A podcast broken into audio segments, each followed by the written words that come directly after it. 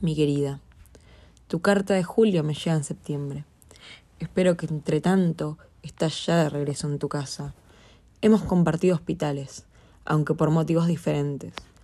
La mía es harto banal, un accidente de auto que estuvo a punto de... Pero vos, ¿te das cuenta de todo lo que me escribís? Sí, desde luego te das cuenta. Sin embargo, no te acepto así. No te quiero así. Yo te quiero viva, burra. Y date cuenta que te estoy hablando del lenguaje mismo del cariño y la confianza. Y todo eso, carajo, está del lado de la vida, no de la muerte. Quiero otra carta tuya, pronto, una carta tuya. Eso otro también es vos, lo sé, pero no es todo, y además no es lo mejor de vos.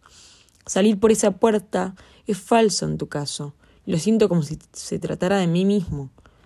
El poder poético es tuyo, lo sabes, lo sabemos todos los que te leemos.